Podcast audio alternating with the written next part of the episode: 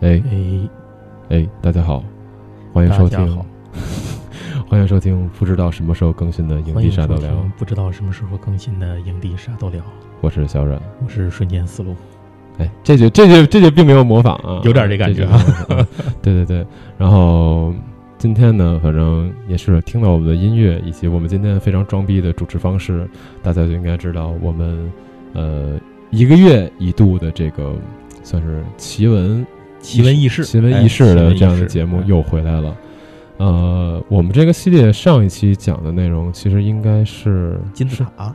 不是是我是我自己做的那期，哦是那个哦印度的那个什么十一死的十一口人的那个哦哦，事对对对对儿，对对对，上一课上一次啊对是那个，你把那个什么奇案什么的，咱们都并到这里头来了，哦是吧？那可以分开，对吧可以分开，这是两对对个对两对支儿不一样对，啊。那这次上回讲的应该是那什么，应该是那个金字塔金字塔吧，啊，好像是啊，是金字塔，不重要无所谓金字塔之后，咱们就一对直在做奇案系列。对对对，然后这个奇闻异事这边呢就没有再做了。嗯那这次我们是把奇闻异事这个事情呢，重新呃这个拿系列起来回归一下。对，呃，这期我们要做的这个内容呢，其实嘖之前只能说有所耳闻，对但是我对于这不个我 我们也嗯确实没有亲身经历过，是 这个东西也很难亲身经历。嗯，对。然后呢，反正大家一会儿听我们说，你就大概明白是什么了。哎嗯，对，那咱们的这期这个节目里头呢，其实讲的很多东西啊都是一些世界上嘖有一些记录、有一些目击、嗯有是一些经历，但是呢，说出来感觉又超乎了我们现在科学的认知水平嗯，，对，或者说我们用现在的科学很难去评判这个东西到底是胡说八道还是尚未证实。是，那今天要说的内容啊，比起以前的那些个咱们那些内容来讲，嗯更趋于真实一些。对，就是我们更容易去证实或者理解它一些。嗯当然也没有完全被理解掉啊。是，这个是什么呢？是我们，呃，在生活中有一些人，极少数的一些人会嗯经历过的，叫做濒死体验。对，首先说说为什么想要做这个选题，嗯呃，因为我以前其实就有想做过这个选题，只嗯是呢，当时呃，因为有金字塔呀或者什么其他那些东西在前对对面，对我就没没去做。是，然后前两天呢，看到最新一期的这个呃快字肉老高，当然现在叫做老高和小莫，嗯，这个节目放出了新的一期，他讲的正好就是濒死体验。对，哎，我于是就想到想借着他这个事情来做一个咱们这期节目，嗯，因为他这里面讲了一件事儿呢，很适于用来做今天这个主题的开头，嗯所以我会把其中的一个故事拿出来，他们那个主要的那个故事简短的讲一下，作为是今天咱们的开头，然后是后面呢会带入很多咱们新鲜的内容进去。是，其实，嗯呃，我说，其实咱们开头可以先大致的说一下，就是濒死体验到底是一个哎，什么这东个西？什么是濒嗯？死体验呢？对就是其实顾名思义，就是在你濒临死亡的那个节点上面对，的一种体 验。在你需要求逃的时候，对对对，嗯对，没错，哎 就是嗯求桃儿。一旦你拿不到桃儿，你就呃 GG 了。对，其实呃，像刚才瞬间也跟我说，说他大大致的这种感觉就是你在呃将将要面临死亡的时候，你嗯会。就是产生一些这种感觉，看到一些看到一些现象之对类的，咱们一会儿咱们在里头在讲的时候，是会给大家总结一下，嗯呃，濒死体验会出现会有一些特点，嗯，以及濒死体验的这个体验的过程会有一些关键词可以对被对提炼出来。对对，那关于濒死体验这件事情啊，其实它就涉及到了一个比较禁忌的话题，嗯就是一般来讲，人生在世都不太愿意提起来的话题，是就是死亡这件事儿。对，但是人呢，这种就是作为任何生命来讲，它都是有始有终，有终有始，嗯，这个东西是是没有办法的。你不会因为说你有钱，或者说因为你伟大，或者说你怎样，你就可以超脱出死亡之外。嗯这个是跳出三界外，不在五行中，嗯不会，那是孙悟空。嗯呃，那你说，可是很多人他就有一个疑问啊，这包括了我们在很多的故事和神话当中都会记录的一件事儿，嗯，就是死亡到底是不是终点？对，还是说死亡是另一种形式的开始？嗯，在死亡这件事情之后，人还会面临什么？对，有一个最简单的说法，不是说简单吧，就是流行的说法，就是嗯所谓灵魂二十一课。嗯，哎，我那当然电影二十一课，对吧？嗯大家也都知道。，嗯这个二十一克呢，就是说是被认为是灵魂的重量嘛，就是人死后会突然间会嗯少掉轻21克少的二十体一重克，无法解释这二十一克是什么东西，因为你嗯人就摆在那儿嘛，嗯所以这二十一克就被认为是灵魂的重量。但是我们在这个，这不是我们今天要讲的内容，我们今天要讲的是说我们一直在认为说人归这个尘归尘，土归土，对吧？嗯尤其是人，你一把火烧了，这就骨灰一撒地下，你也不知道这人哪儿去了，就没有了。但是真的到这儿就结束了吗？到底嗯这个二十一克这件事情，它是一种想象吗？或者说是一种错觉，或者说是一些什么记录的失误等等等等，嗯还是说它真的是另一种科学方式的开启？啊，这个很难说，对就是很多人都争议纷纷吧。对，呃，其实，在最近前段时间有一个事儿给我感触蛮大的，嗯，就是那个马斯克发布了嗯嗯嗯关于脑机接口的这个系统。对，哎，虽然这个系统跟濒死体验这件事儿没有太大的关系，但是它嗯涉及到濒死体验中的一个问题，就是嗯人的灵魂或者说是意识的这个东西，目前从科学的角度给出了一个有可能把意识或者说，呃，有人就认为是灵魂吧，咱们就说是意识吧。那嗯，意识这个东西能跟你的肉体抽离开的一个可能性。对，虽然说现在还只是在小白鼠做实验的阶段，嗯，但是既然这个技术点儿已经点上了，那么人类未来会不会能够发展到这样一个把意识抽离出去的这样一个阶段呢？嗯，就是我们的完全不再需要肉体了，或者我们肉体根据需要可以不断的改造，是，其实就是《攻克机动队》之类的，对对就对对就对达到了这种《黑客帝国》呀什么的，对就就当然那那种意思。肉与灵的那种，呃，这样的一种哲学上的这种这种思辨，所以后面有可能科学学、哲学、宗教、神学这些东西会被都会有慢慢的改变混在一起，或者说对被重新定义。对，因为这个东西其实就像我们说，呃，新物二元也好，或者说你是一元论也好，你是怎么论也好，对，这个东西其实到现在没地有一平论是吧？对这个东西其实到现在没有一个定论。我是我们你说我们能去彻底的反驳笛卡尔吗？我觉得也。未必能彻嗯底哼反驳笛卡尔，只能说对他的论述可能有些地方，在我们现在来看是有漏洞的，或者说我们可以推翻它，没错但。是好像还是没有办法说确确实实的去推翻某一个东对西。对对，对，没错。嗯，呃，其实如果我们去，就说咱考虑到回追到灵魂和死亡的这件事情嗯啊，在许许多多的传说故事里面都有一个共同点，就是世界各地的故事，包括我们的西方的、嗯，等等、东方的等等，它都有很多，就是死而复生，对对吧？很多人都会提到这件事儿。嗯那死而复生的这些人呢，还讲述了他们在天堂啊、地狱啊、阎王殿啊等等阴间啊，对吧？？嗯各种地方的所见所闻、是所闻、冥界呀、什么的，对吧？去救雅典娜呀、什么的，嗯啊嗯，是，然后这些故事呢，它描述诞生了无数的，比如文学作品、嗯神话、嗯，宗教故事，对对吧？这些非常非常多。对。那么我们今天在科学的构架内，给这种死而复生者的描述内容提供了一个名字，嗯就是濒濒死死体体验。验，哎嗯，就是濒死体验。咱刚才说了，这个老高和小莫这个节目呢，前新做了一个濒死体验的内容，对，所以我这里呢就借，就像刚才说的，我借用它里面的一段故事，嗯作为今天咱们节目的开场。是的，这个故事啊，是说二零一二年的时候啊，有一位美国的作者写了一本书，嗯，这个书呢引起了轰动大卖。嗯书叫什么呢？叫《天堂的证明》。哦，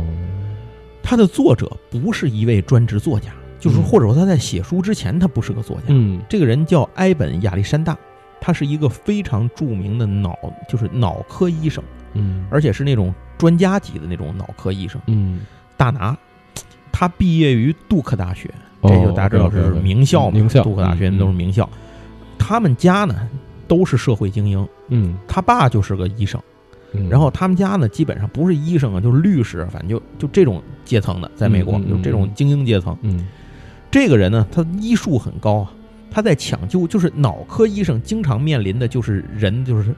救不活就死这种情况，嗯对吧？？嗯它跟骨科不一样，骨科可能是你胳膊折、腿折了，或者内科、儿科，对吧？它可能面临的不是这些眼科什么的，嗯嗯但脑科的或者心脏科什么、心内什么的，嗯，它面临的就随时面临的这人这个可能就是死和活这个二二选一，嗯基本就是这么个情况。嗯所以在他救活的很多病人当中呢，他就听到了有一些病人跟他描述啊，在这个昏迷的状态抢救的时候，哎，自己看见了一些什么样的东西啊，一些什么样的经历啊。嗯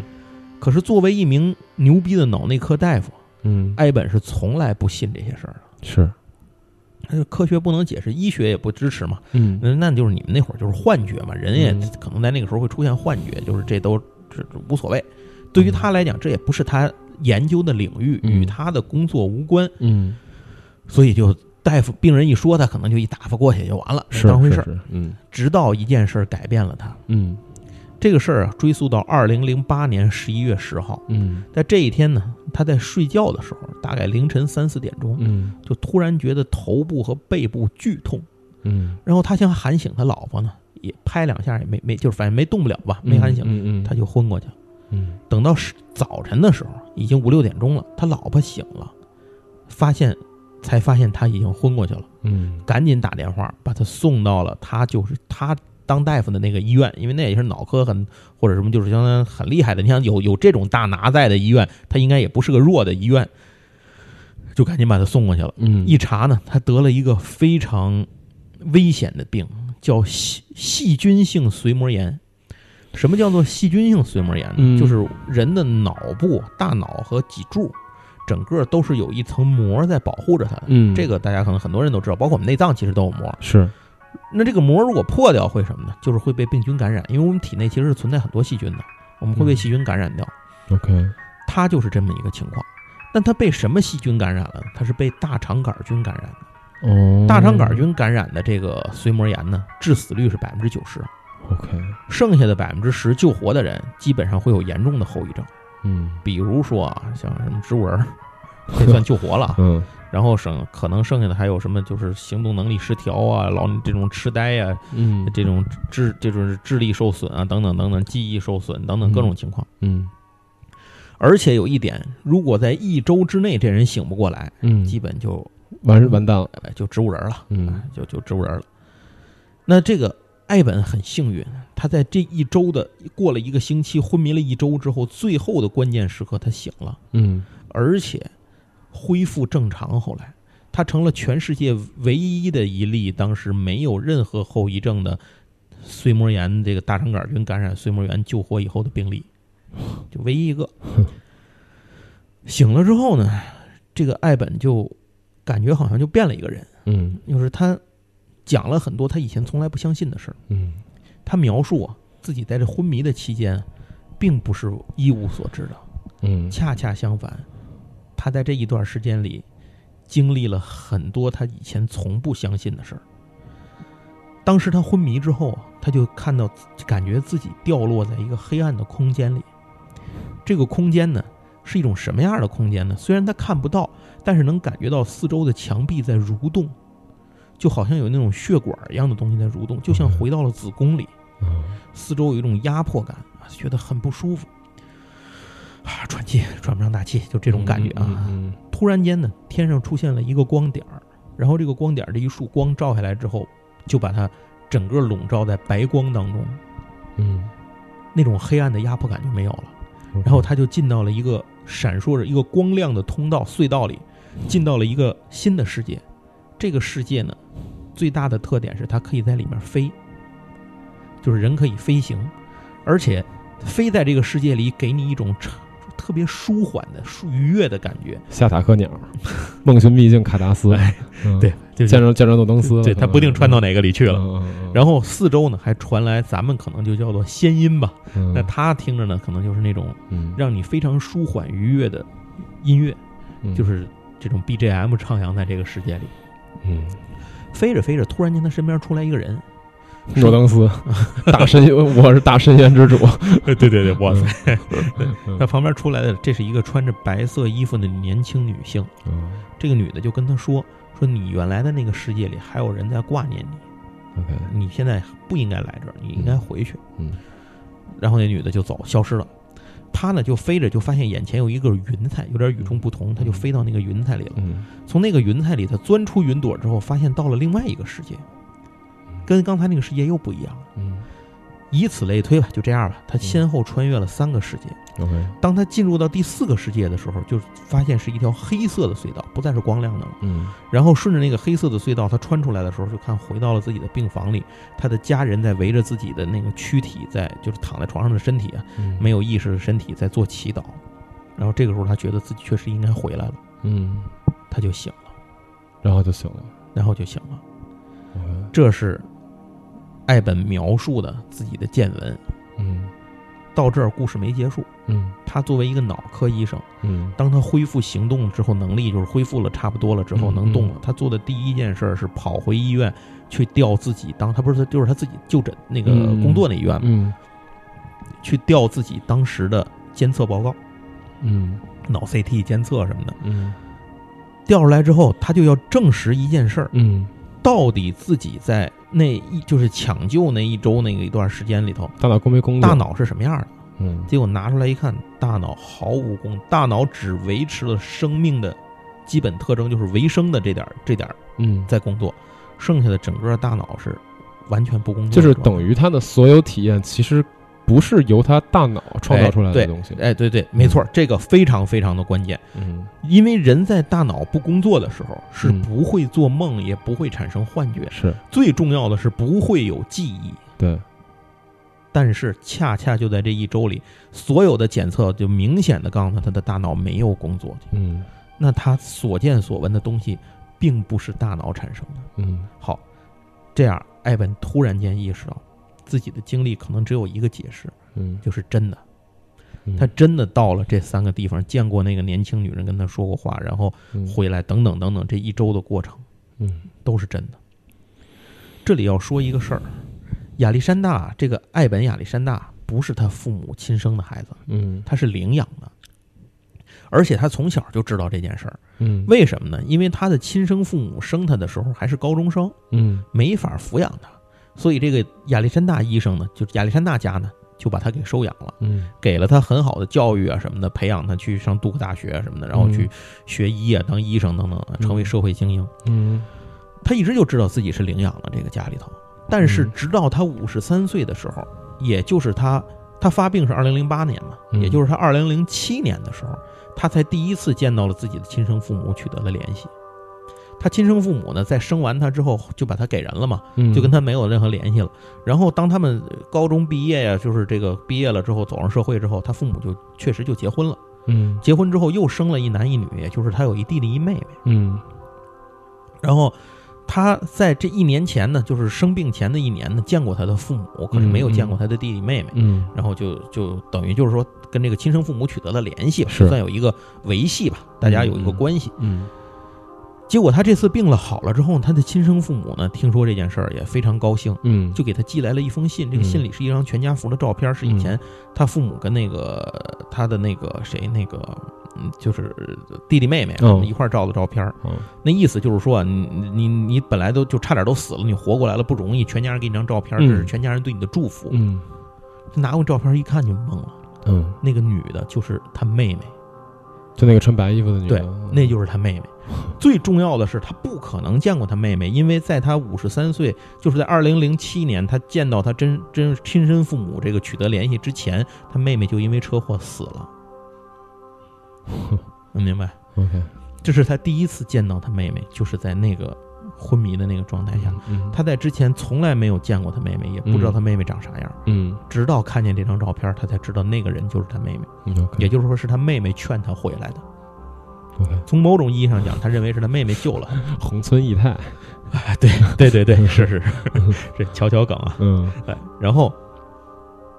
艾本在因经历了这件事儿之后，他就完全改变了对人生的看法，嗯变得特别珍惜生活，因为他当脑科医生见惯死亡了嘛，他对生死没有太大的感觉了。嗯，这个时候，他突然觉得自己能在这个世界里头，现在停留在这个世界里，是一个特别珍惜的事儿。嗯因为他以后可能要去，人一死，他就认为就是人要去其他的世界了嘛。嗯那在这个世界的生活就完全停止了，我不可能有机会再回来了。嗯所以现在我经历的事情、见到的人、亲人、朋友、爱人，那这些东西对我他来讲就变得更加有意义了。嗯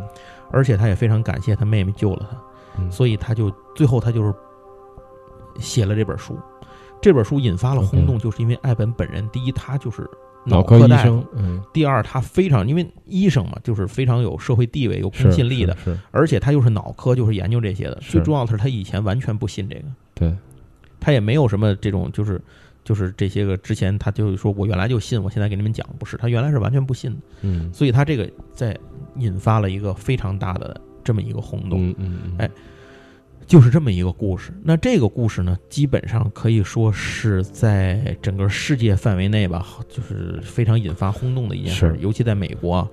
很多主流的人才开始关注或者说是意识到濒死对体验这这么个这么个名词儿。对，因为这件事儿特别有意思的是，像刚才也说，这个医生他之前是不信的嘛，其实是因为之前在学术界肯定是认为所谓濒死体验这件事儿是一个伪科学，对，胡所扯以。对，所以说对于一个脑科医生来讲，他如果突然写了一本书去讲濒死体验这件事儿，实际上是有依据的话，而且就是那他自己，对嗯，但对于他自己的学术上面其实是没有任何好处的。对对对对，所以我也是这件事儿让我觉得说，嗯，比较有趣，就是这对个事儿很有趣，嗯嗯，而且是其实要说，在这个爱本之前呢，全世界有无数的这种相关的记录，嗯，只是呢没有这个这么有说服力的这么对这么对一个事儿。对。根据统计啊，大概有一千五百万美国人有过濒死体验的这个记录，嗯，三百三十万的德国人和二百万的法国人有过类似的这种体验。嗯相关的记录呢，全世界都有，这是嗯一种、似乎是一种其实蛮普遍的现象。是当然，这个蛮普遍是相对这个由濒死被抢救回来的人嗯里面，他们当中这些人里面会有相当一部分人有这个濒死体验。嗯，可能都让伊斯给换了， 超越时间之眼，对超越时间嗯，然后，美国的医学会呢还整理过相关的案例，结果这个案例呢一一收拢，发现美国全国各地都有这个记录，就是是临床的关于这个是记录，只是之前没有人整理过，没有人拿当回事儿。对，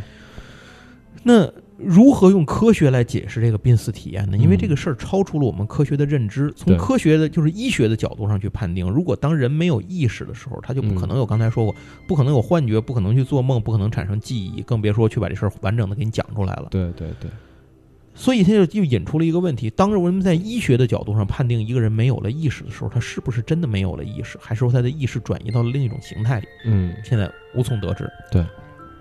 好，一九六九年，这个荷兰的一个心脏病专家，他叫皮姆·范拉曼尔博士，然后皮姆博士，嗯 例子能变小吗？能平变例子能变大吗？啊，没有，他并不能，能变小变大，嗯可是他挺牛逼的，嗯他是一个专门研究心脏科的专家。 ，OK，在六九年的时候，啊他和当时的一个带着一个实习医生，见证了一个什么事儿呢？见证了一个失去心跳停了四分钟，所有的生命体征完全消失的病人嗯，被自己救活了，就在手术台上给救活了。嗯哎呦，太牛逼了！嗯说这个祝贺你，啊活真不容易。妙手回春，哎，这医生们很高兴，但是发现这个病人不高兴，就这个病人感觉很沮丧。嗯，这个皮姆博士，咱别皮姆博士了，我总往那个蚁嗯人上想。想，这个拉曼尔博士呢，嗯拉曼尔博士就很很就很不能理解，说我操，你都死了四分钟把你救活了，你还有什么可不高兴的？你看我们嗯都这么高兴，你有什么可不高兴的？嗯然后那个病人就说呀，他说，刚才我在这个四分钟里面看到了一束光嗯把我包围起来，还有五彩斑斓的美丽的色彩。然后它让我觉得人这个是幸福而愉悦，那个生活听着像要变奥特曼了一样，就 是嗯，幸福而愉悦，对，五彩斑斓的黑。光之巨人， 嗯然后他说啊，我还这个这劲儿还没没过瘾呢，你们就把我给就把我给救活了，弄回是来，哎呀，太他妈遗憾了，就是这种感觉。哦，当然了，这个博士呢，就是当时也没拿当回事儿嘛，就跟刚才咱说那个艾本大夫一样，那也没拿就是当回事开儿，玩笑的，或者说就是。一个病人抢救过来，这个你可能见到一些幻觉啊，一些风言风语嗯啊，哎，这都有可能，没当回事儿。但是这件事儿在他心里头就落了一件事儿，嗯他就一直记住了，哎，有这么个段子，嗯，这事儿就过去了。到了一九八六年的时候哎，他突然看到了一本书，这本书的作者叫乔治·里奇，嗯这本书的名字叫《从明日归来》，哦，讲的呢就是死后又复活这么个事儿，就是体濒死体验相关的一些嗯事情。哎嗯嗯哎，这个拉梅尔博士当时看完这个书以后，他那好奇心突然间就被勾起来了，嗯他想，哎，几十年前我就有过这么一个经历，嗯，就在我眼前有人跟我说过这么一个事儿，哎哎，他就觉得说这个应该研是究不是可以研研究琢研磨琢磨？究哎，对，嗯是不是个人可以琢磨琢磨？从医学的角度上来说，心脏停止、没有血压、没有呼吸，这个时候人就不会有任何意识了。对，哎，这个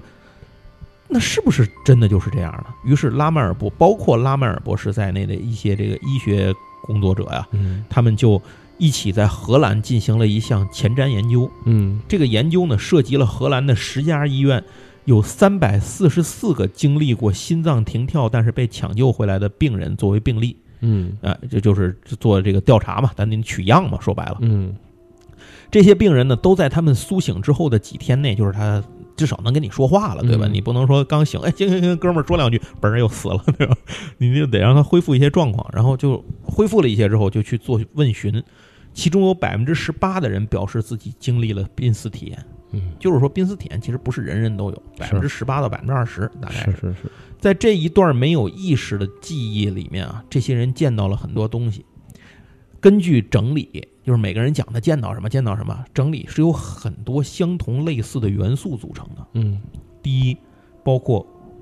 耀这种耀眼的光芒；嗯第二，就是斑斓的色彩，嗯，然后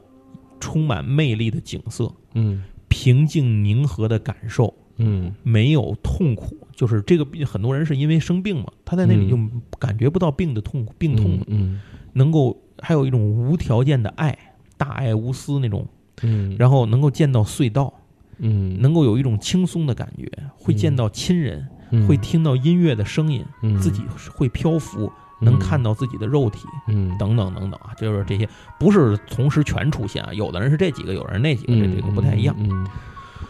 但是历史上的很多记录都因为缺乏科学的支持和可信度，就被人们忽略了。嗯嗯，就像刚才说的，像艾本大夫，像这个呃拉曼尔博士，他们之前见到这些事儿的时候，也都没把他们当回事儿，对吧？嗯甚至就是完全不相信、否定的态度，对吧？对就是这无所谓呗，反正你也救活了，我的工作也结束了，就就完了。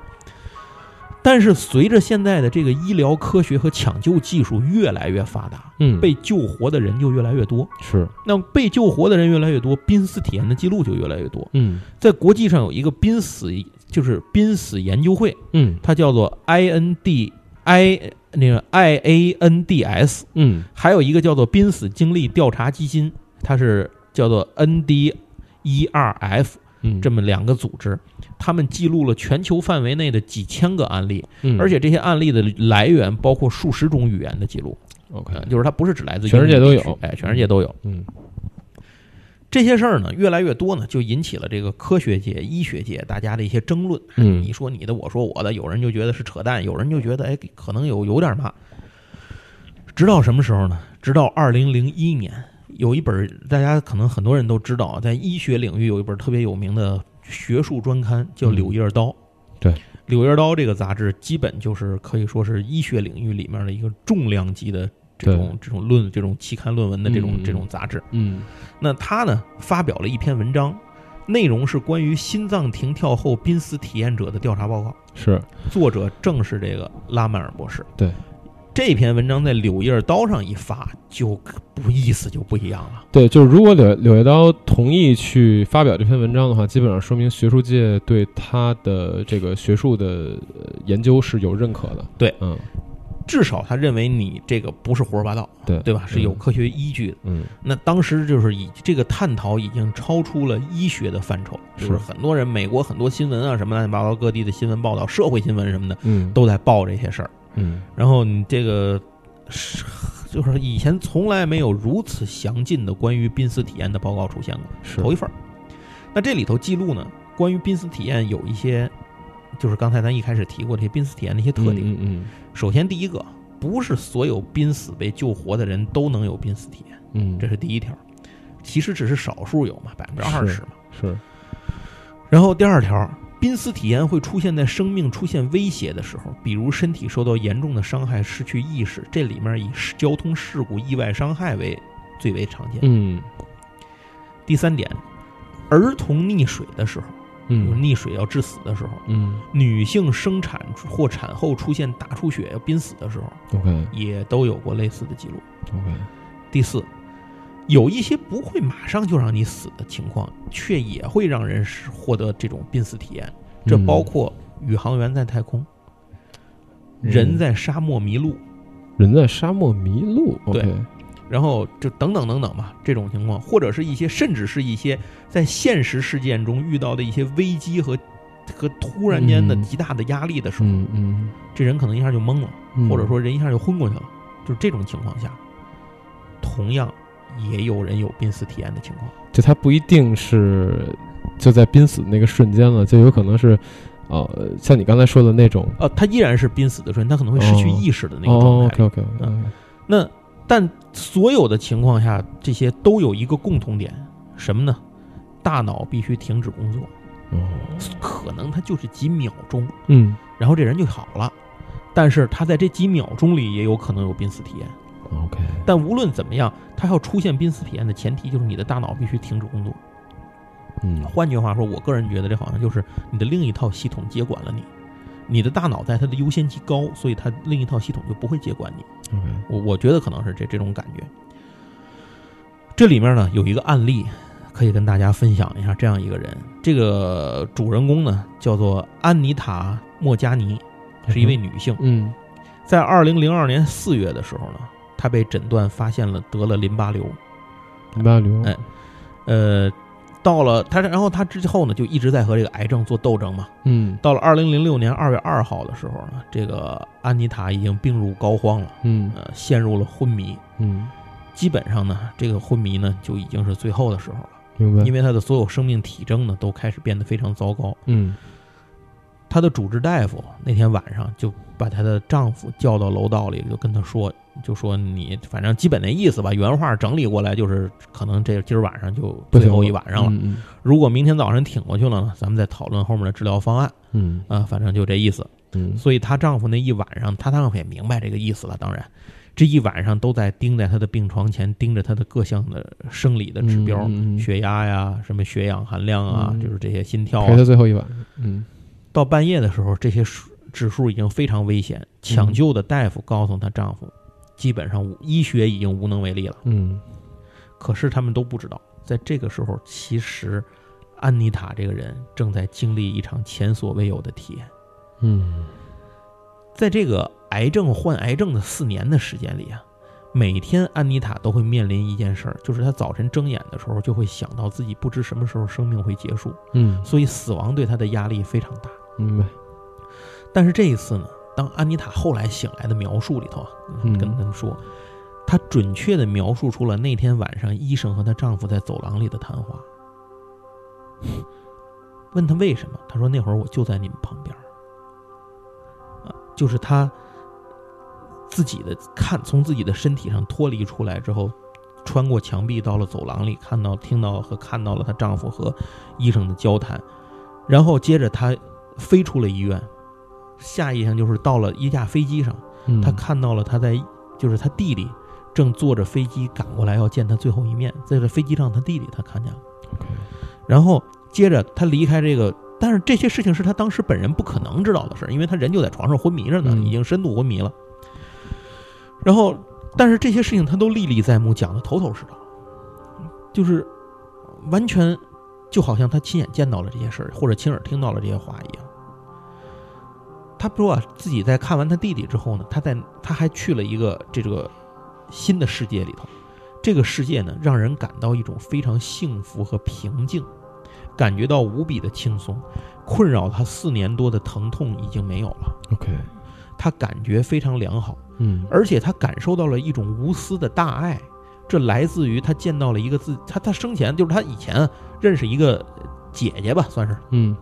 没有亲缘关系啊。但是这个姐姐呢，待他像亲姐姐一样好，就是俩人就跟亲姐们儿一样。嗯，可是他姐姐前些年呢已经不幸去世了，所以他见到了这个人，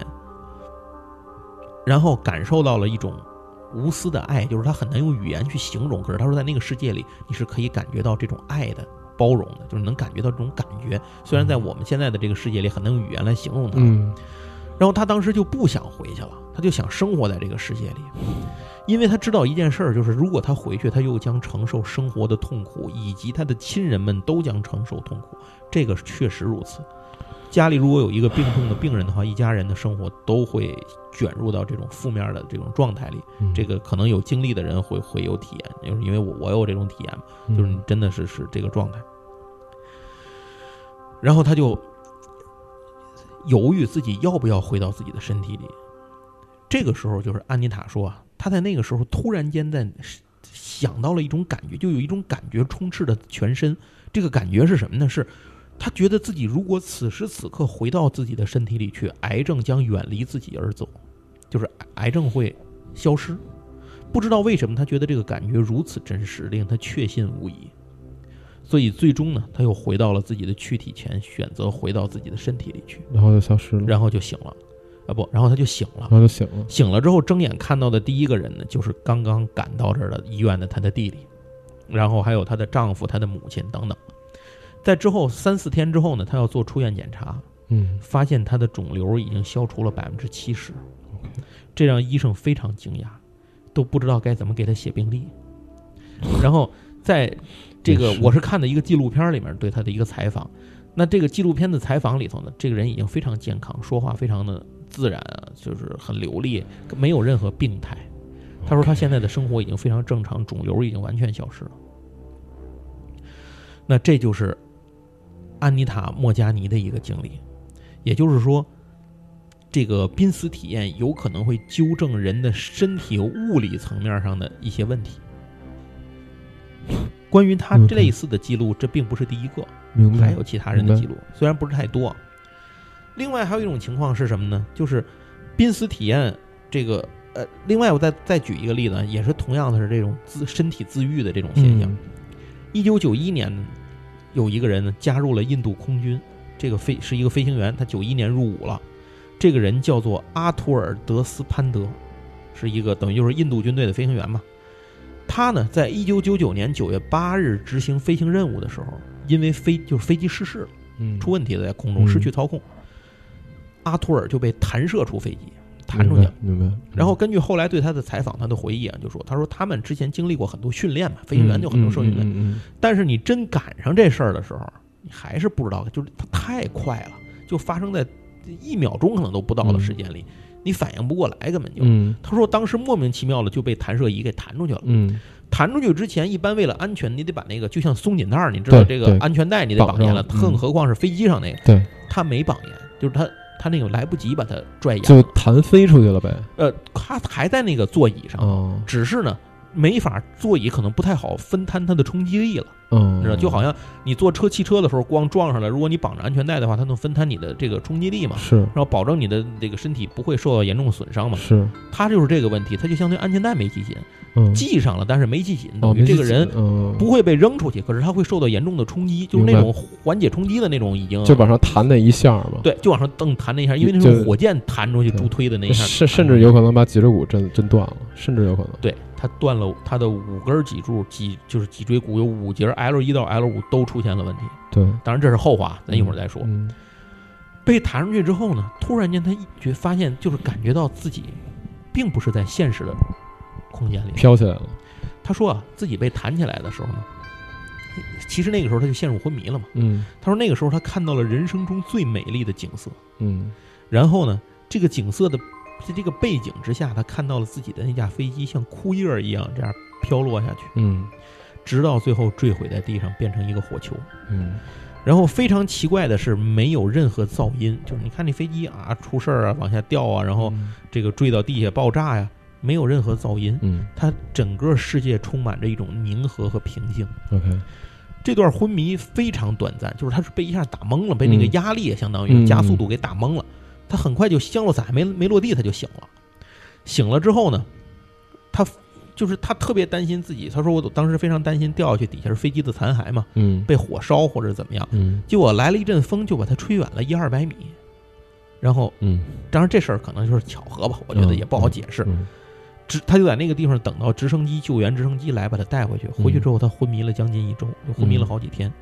醒了之后，医生就跟他说呀，他的脊椎有五节儿已经严重受挫，嗯有很多的地方多处骨折，对内脏啊什么都受损失。嗯他未来的身体情况可能是每况愈下，并且举不起超过两公斤重的东西了。嗯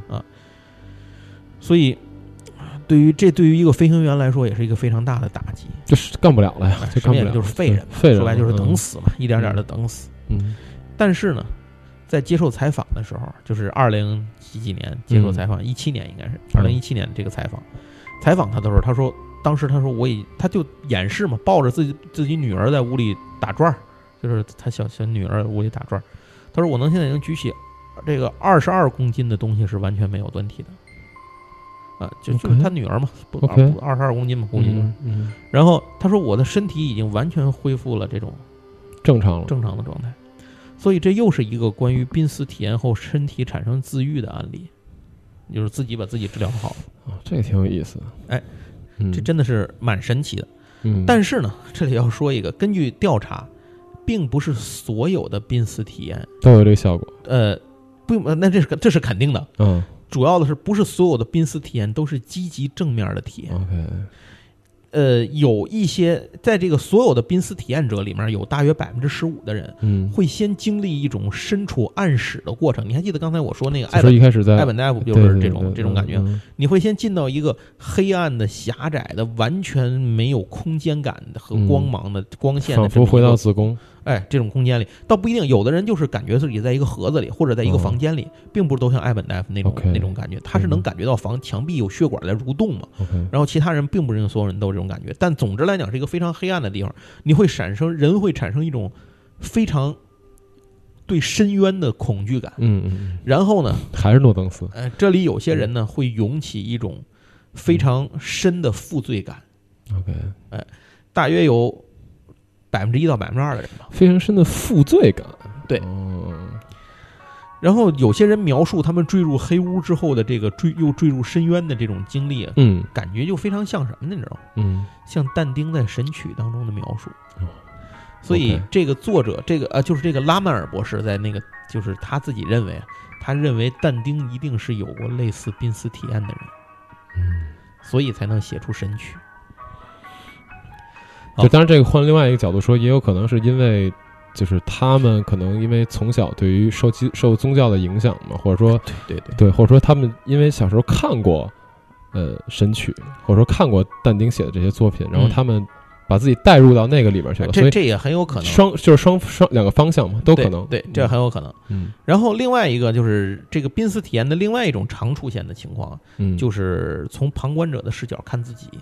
灵嗯嗯所谓的嗯灵魂出窍。这个这个是比较有意思的，这是比较对有意这是思比较有意思的。这个咱们在中国也有很多的记载嘛，就是嗯对尤其是修道修真，你这个学到最后不就是能够灵魂出窍，对对吧？对，因为因为这个东西它。这个东西它最有趣的一点是，它能求证，嗯，就是他能把我感受到的内容跟跟那个当事人去求证，呃，对对对。然后对这，样的话，其实就起到了一个实际上在物理状态上这个一个证证明的一对个其实效你看果。刚才那个女的对那个病人，癌症那女嗯的，嗯她其实也有一个求证的过程。啊对她对她对后来跟她丈夫和医生对去求证嘛。对对，嗯她咱现在说说这个旁观的这么一件事儿啊，嗯就是意识脱离了身体，有的时候人们会非常害怕，就是我操这个呃我怎么回事儿？或这出灵魂出窍了，我得赶紧嗯躺回身体里头去。嗯啊嗯，这是第一个反应。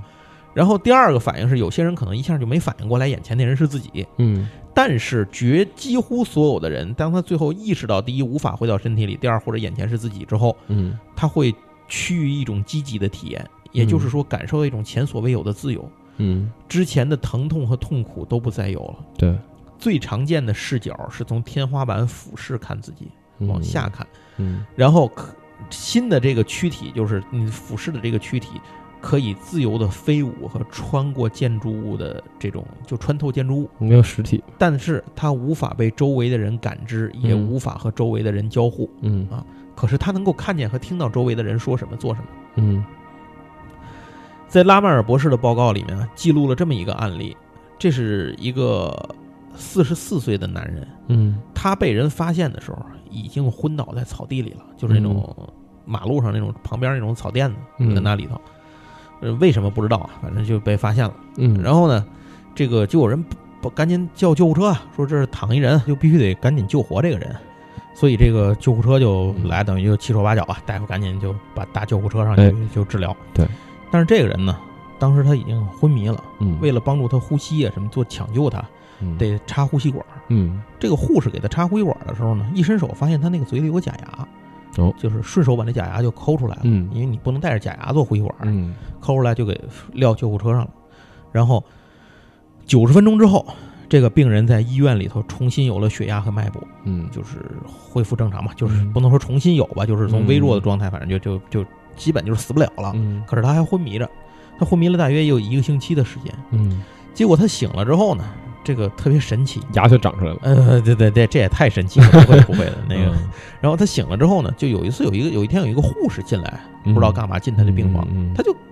喊住这个护士说说你把我假牙放哪儿了？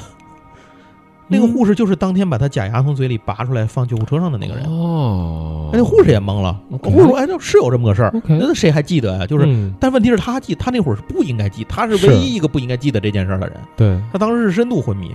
然后这个病人就开始讲，就说自己在这段时间里头，救护车上抢救他的什么样，都有谁救了他，谁搭的他，车里头什么样，医院急救室什么样，他能描述出来。他不有那个可能叫 ICU 或者什么，咱咱现在叫这，嗯嗯嗯我不知道那个具体叫什么，嗯就有那种抢救室嘛。那抢救室里布局是什么样的，有什么样的设备，那设备大概是是什么样子，放在我哪些位置，怎么救的嗯我，他全能讲出来。 ？OK，这个人就是一个在体外脱离离体的状态去嗯，，看了这么一个过程。嗯，而且特别有意思的是，当时现场谁给他做的穿刺，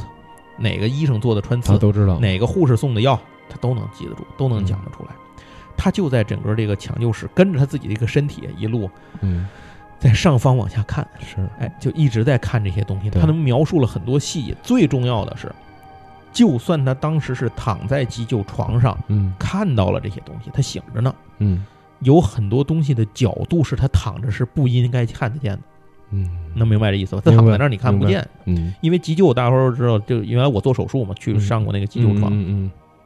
那床挺高的呢，嗯而且旁边围你一群人，你好多东西你是看不见的，你对根本不可能，你你躺在那儿，冲着哪个角度，你的视野对对非常狭窄，你起码脑袋上、脑壳上头什么的，周围你是根本看不见的。对，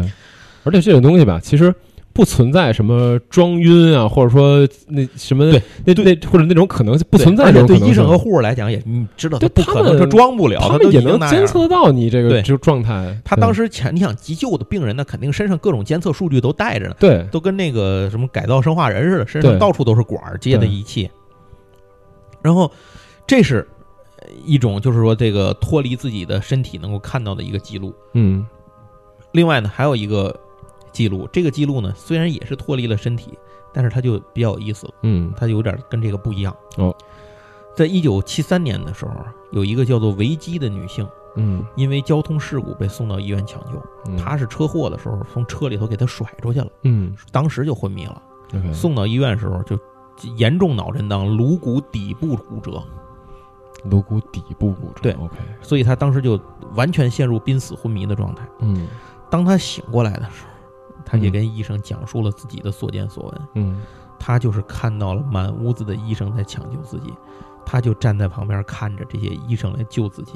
然后他嗯讲了现场有哪些医生，有哪些护士，他们长了什么样，他不知道叫什么，但是他都是长什么样。嗯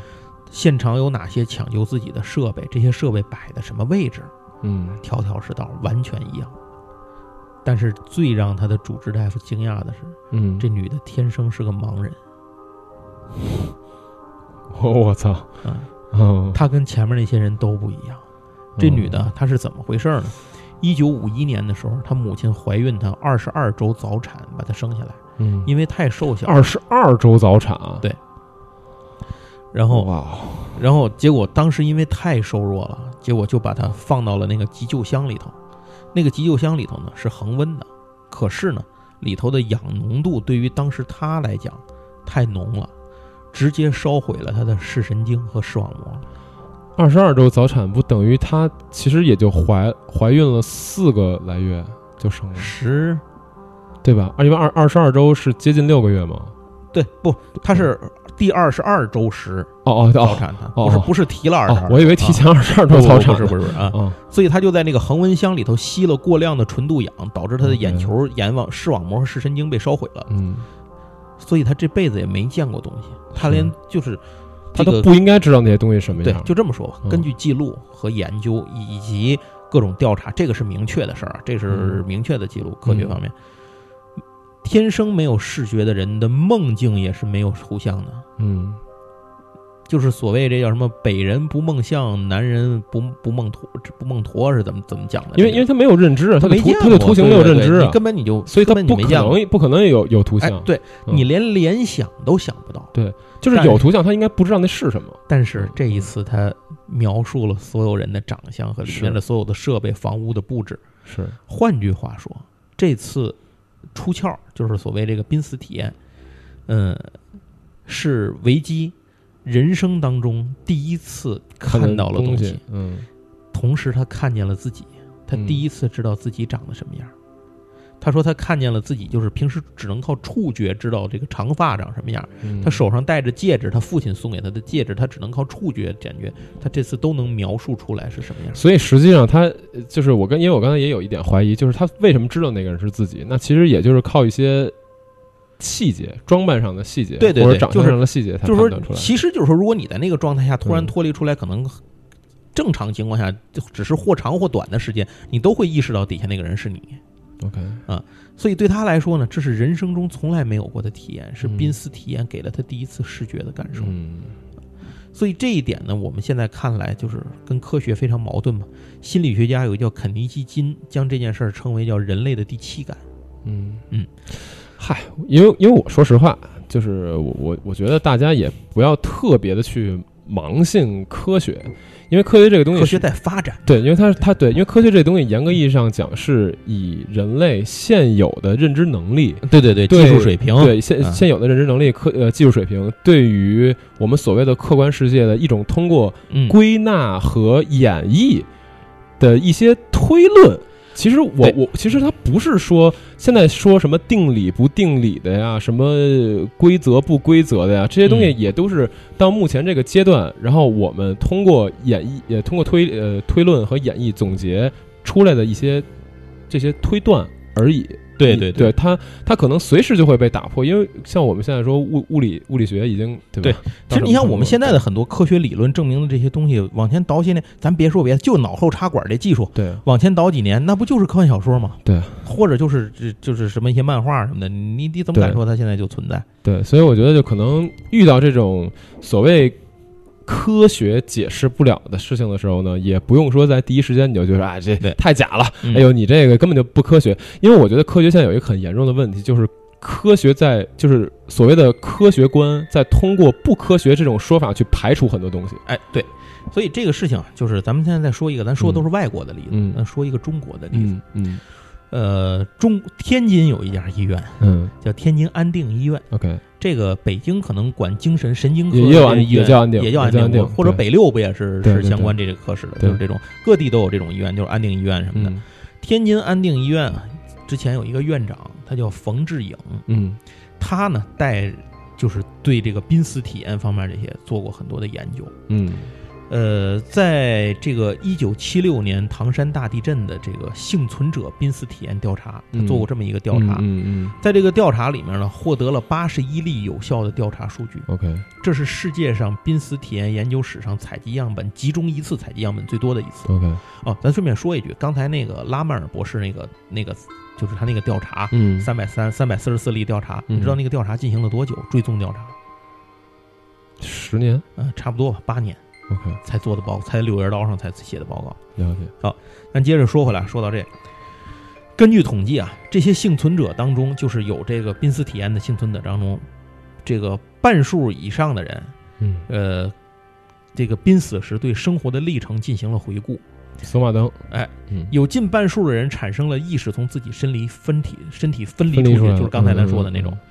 觉得自己脱离了躯体，游离于体外。身体变成了两个，一个在床上，一个是是空壳，另一个嗯是真正的自己在空中。嗯然后感到无比的舒适。大约有三分之一的人会有那种通过坑道或隧道空间的这种感觉。嗯，你还记得咱刚才讲的通过一个隧理道解怎理么怎么解，样？嗯对。，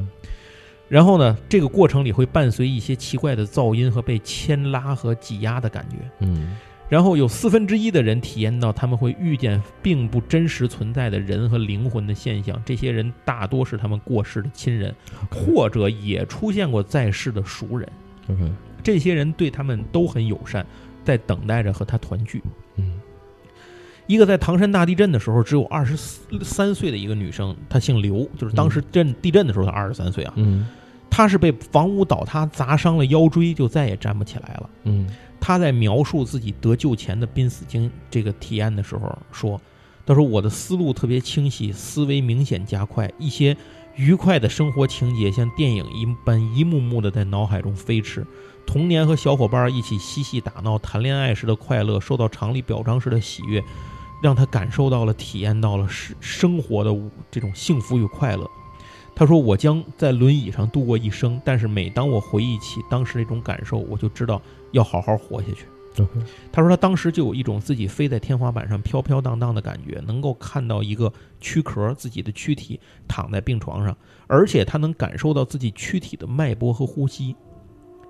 然后，这个就是非常，这是非常神奇的一个事情。嗯然后在呃这种就是怎么说呢，就是这种过往镜头这种闪现，嗯然后这些个一些个既不怕对死亡是不再痛苦、不再害怕，然后这种状况，甚至到有些人看这种全息的回忆，以至于到他们好好像丧失了感情一样这种状态。嗯这个在八十一例濒死体验当中有四十一例有过类似的记录。嗯接着呢，就是说这个，就是说这种相关的，就是这这些记录，咱们也就不再多说了。这个记录是非常非常多的。嗯如果您愿意看的话，网上您可以找到很多很多的记嗯录，搜索一下哎濒死体验嗯 BBC 啊，或者是什么很多这个这个一些纪录片啊，他他们也都拍过相关的纪录片和记录什么。您可以看到拉曼尔博士啊，可以看到这些个、嗯呃，其实这些个刚刚才提到的很多案例的其中一些人啊，嗯，他们的口述，大家都可以从网上找到图像资料。嗯所以这些东西呢，我在这儿就不多说了。总之呢，今天我们这期节目这多长时间了？有一小时了吗？差不多了，嗯快差不多一小时。哎，那咱咱今天这个节目呢，就到这儿。这期节目跟以往的这个奇闻怪事的这个节目最大的不一样的是，它很可能不是奇闻怪事。嗯所以，呃，我们是觉得，当然最好我们的人生当中都不要经历 有有这种经历啊。这个濒死体验这种事儿真的是挺那个什么的。但是呢，呃，必须意识到一点是，这个东西已经从神话传说、胡言乱语、幻觉、幻象，变成了真正的现在在科学在慢慢的兼容和拆解它，能是否能够为我们的科学体系所去理解？嗯所以，当我们遇到一些这种事情，或者我们在谈及这些事情的时候，可能不要抱着一个玩笑的心态。我个人是觉得，在我就这个话题进行研究和 和这个短暂的这种少量的研究里头，就是查询这些资料的过程当中，就让我对它产生一种敬畏。对，因为今天就是仅以你跟我说的这些案例来讲嘛，就是如果说啊，如果说嗯我们先假设它全是真的嘛，嗯假设它全是真的情况下，它已经是一个完全超出我们认知维度的一个呃一种体验了，因为对它就是在。呃，因为我们现在认知维度，可能从科学角度讲，我们就是建立在我们整个人的生态状，呃，是呃这个生理的生理对对的对状态下去解释所有的东西。你的身体，你的哪儿出问题了？是你的哪个脏器嗯有、有有影响，或者你的哪个脏器病变了，你那个嗯组织病变了，等等等等，它会给你找出一套非常合乎所谓科学的解释。但是现在这个问题就在于说，这跟刚才提到的这些案例吧，嗯它都是一个。前提就是说，你的大脑已经停止工作了，就是从我们以前的这个，呃，从我们目前的这个科学技术可以监测到的状态里面，我们大脑已经完全停止工作了。对，在这样的理论上讲，你就应该啥也不知道了。对，在这样的状态下，如果按我们目前科学去解释的话，我就应该是嗯什么都不知道的，因为我的大脑没有工作的话，我就不应该产生任何的对东西。但是，你就问不应该有思维和意识嘛。对，但是嗯问题就在于说，他们所有的这种关于濒死体验的描述，都是建立在我的大脑已经停止工作的情况情况之下的嗯啊。然后，关呃关键就是他们的描述还都很一致，嗯哼，因为我我不认为在唐山大地震的时候，这些呃受灾的这些群众们会有机会得知到在外面还有那么多就对是有过相似经历的人，然后对跟他们描述出近乎一致的东西，而且在中国，应该嗯这个濒死体验在民间是不太有这种广泛的联系性和对研究性的。对吧对，然后别说民间了，咱可能官方都不太研究不太多。 对，然后但是但是现在的问题就在于说，全世界所有经历过濒死体验的人几乎达成了一种一致性，就是让让濒死体验这件事儿具有了一个呃具有了一些普遍存在的特点。对，是对它能够提炼出一些共性。虽然说东西方的这个濒死体验啊，其实这个大家有兴趣可以自己仔细看，嗯，就是东西方的濒死体验者的记录其实不甚一样，嗯就是不太完全。西方人可能更多的会见到那种天使啊、嗯，圣堂啊，然后这肯定跟种你的空灵跟你的东西整个啊文化背景有对关系。对对，所以它好像还是会受到你的文化背景的影响。是是是但东方是人就不跟他们不太一样，对东方人会见到一些生前的过马过走马灯似的这嗯嗯种嗯幸福美好瞬间的片段，这种这种回忆一样的嗯嗯这嗯这种嗯幻灯片儿啊等等等等，就是这些，大家可能确实还受到自己一些文化或者一些怎么样的一些的影响。对这个就很难说了，因为对这事儿本身现在就还无法被直接解释嘛。是这这个确实是很难说。是，所以我才觉得这件事情就是它的存在吧，我我我不能说它在现在已经成为了一个学术上多么重要的论题，那肯定也不是，就是对就至少说《柳叶刀》上面发表的这个医生他的这这一份研究，嗯就是表明了对于这个话题的一种呃一一一种认可，或者说我我愿意去接受你这个东西发表在我的文章发表在我的杂志上面。对对那对，这个其实呃就是一个怎么说呢，一个比较有意思的趋势吧，就是未嗯未来如果说这件事情得到了。在研究上的医学上面的一些进步的话，对那我觉得可能会有很很大的一个突破，就是为什么我刚才在节目开始时会提到这个人这脑机插口这件事儿呢？对，是因为我个人感觉，当你的躯体和意识能够被抽离和分离的时候，说不定嗯以前像这些个东西，濒死体验什么这种意识上的无法解释的分离肉体的嗯这无法解释的东西，也许就会顺便被解决掉。对，嗯，它可能就是一个过程。就我最后只想说一个事儿，跟大家分享一个事儿，当然这是一个梦境的事情，嗯是我原来做过的一个梦。嗯呃，我一直到现在都觉得这个梦给我的记忆非常深。嗯就是当我我我大家知道，因为我父亲原来是癌症去世嘛，嗯在我父亲去世的那天晚上，嗯，就是他是夜里去世的，然后嗯我回家办完很多东西之后，就早晨去睡觉，嗯早上睡一会儿，我在梦里头，我就发现我就坐在那个就是我父亲去世的那个医院，嗯那他是天津河西医院嘛，当时还有这家医院，在那个医院的那个走廊里头，这个走廊的对面那个屋子就是我父亲那个病房， ，OK，然后出这个病房对着呢是一溜长条椅子，我就嗯坐在上面，然后嗯旁边左手边右手边是楼道，后就是一直走出去就是院门嘛，很远，嗯左手边是一扇门，这扇门一般是锁着的，它推开的话是到那个医院的后头，就是那个员工的一些工作的地方，后勤的部门， OK 平时就是白天开晚上锁， OK，嗯，然后我我父亲就坐在我旁边儿，